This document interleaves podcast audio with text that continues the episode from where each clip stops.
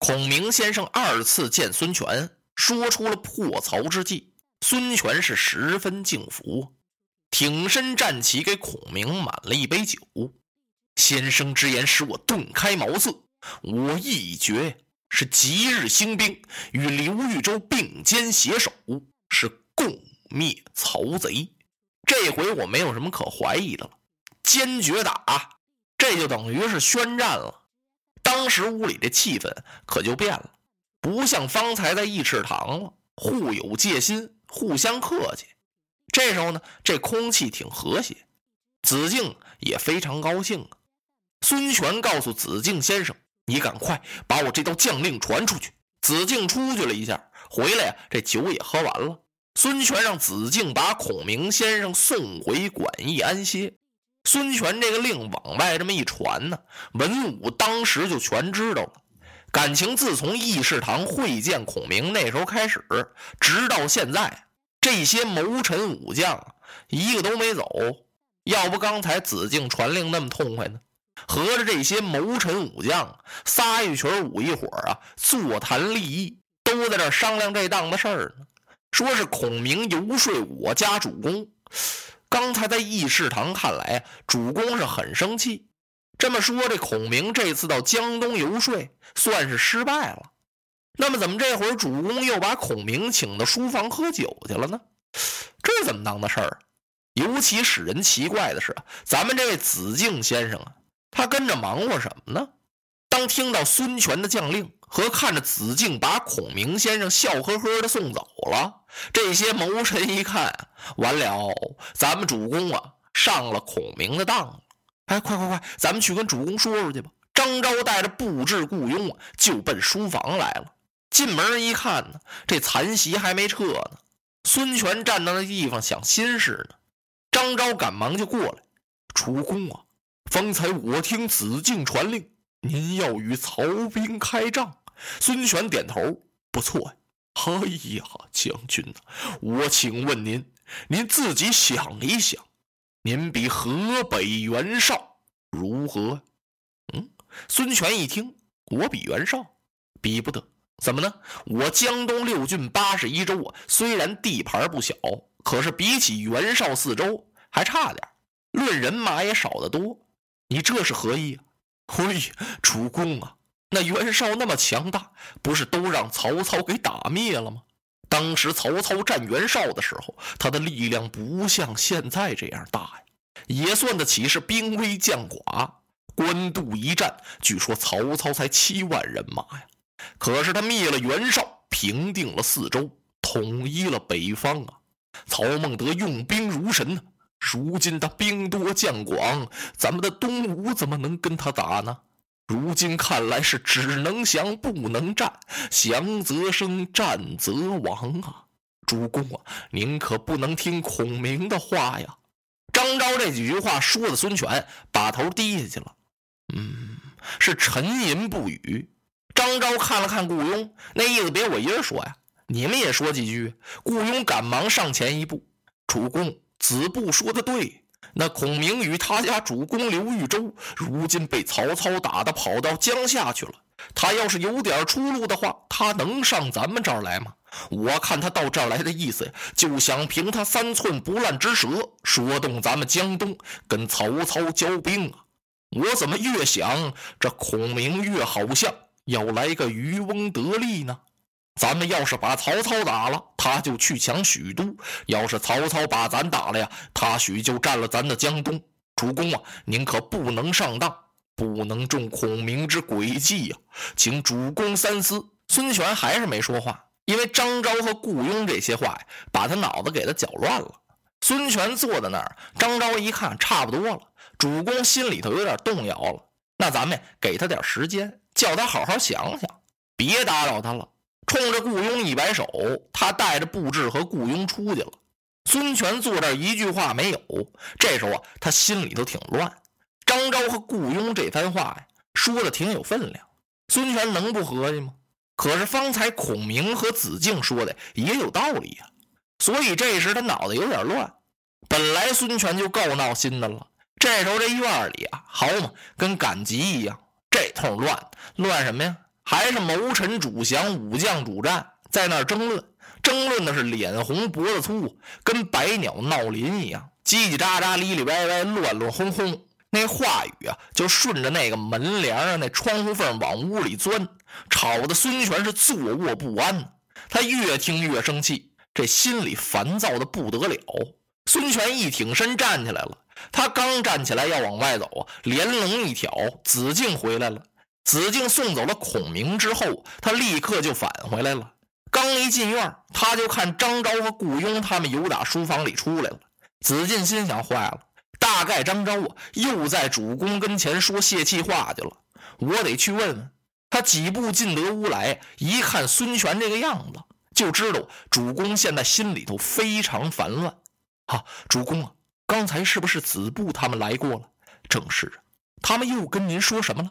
孙权把方才张昭几个人说的话跟子敬学说了一遍。嘿呀，主公啊！您可不能听他们的，您要是听了他们的话，可误了大事啊！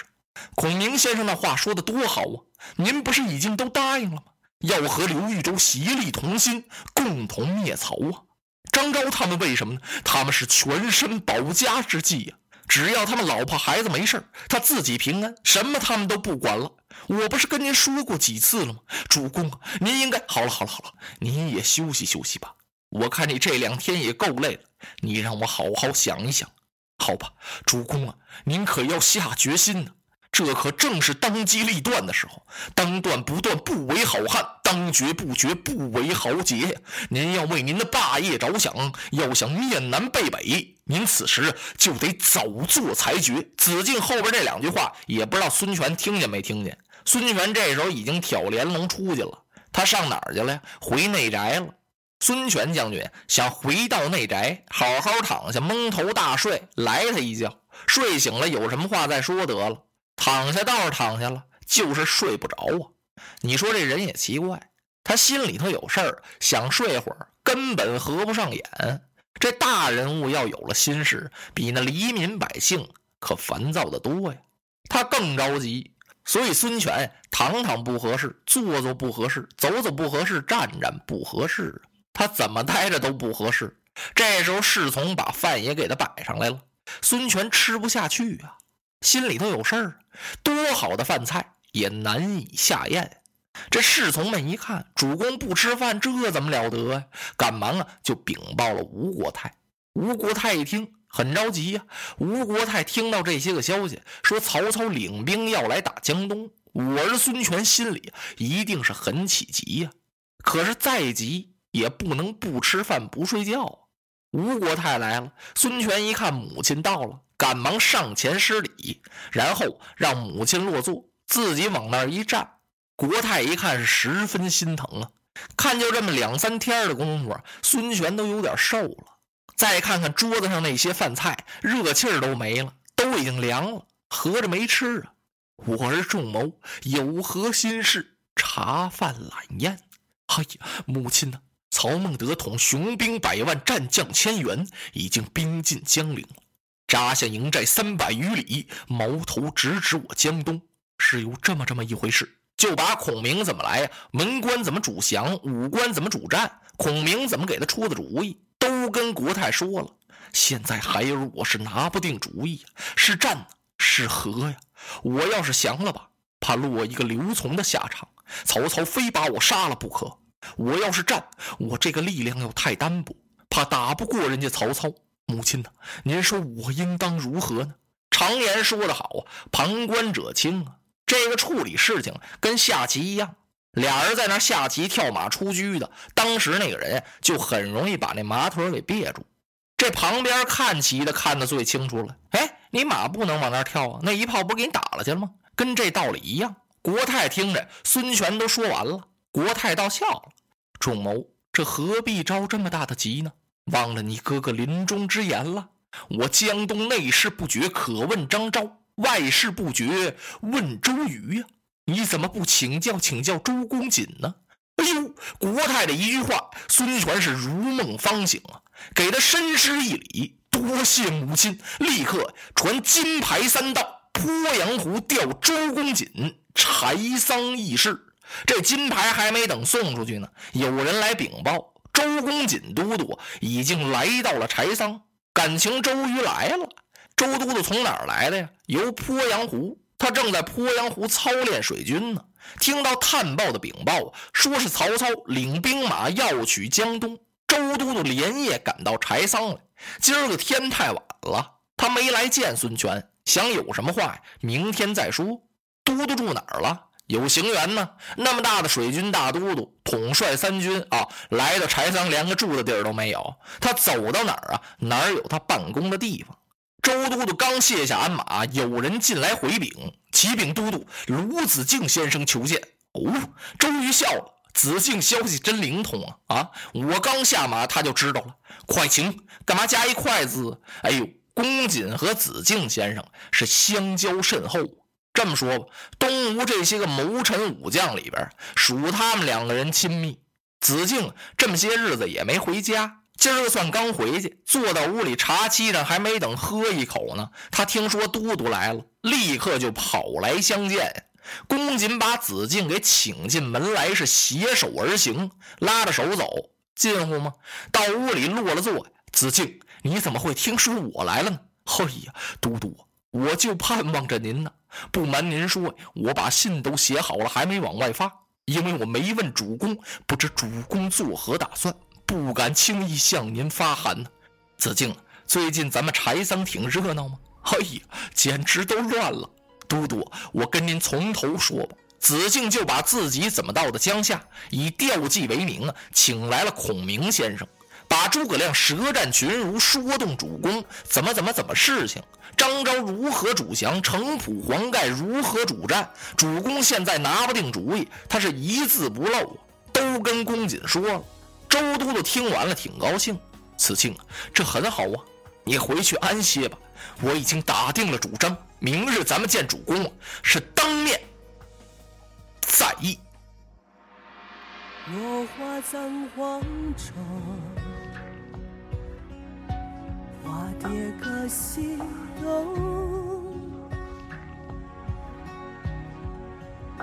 千年之后的我，重复着相同的梦。恍惚中。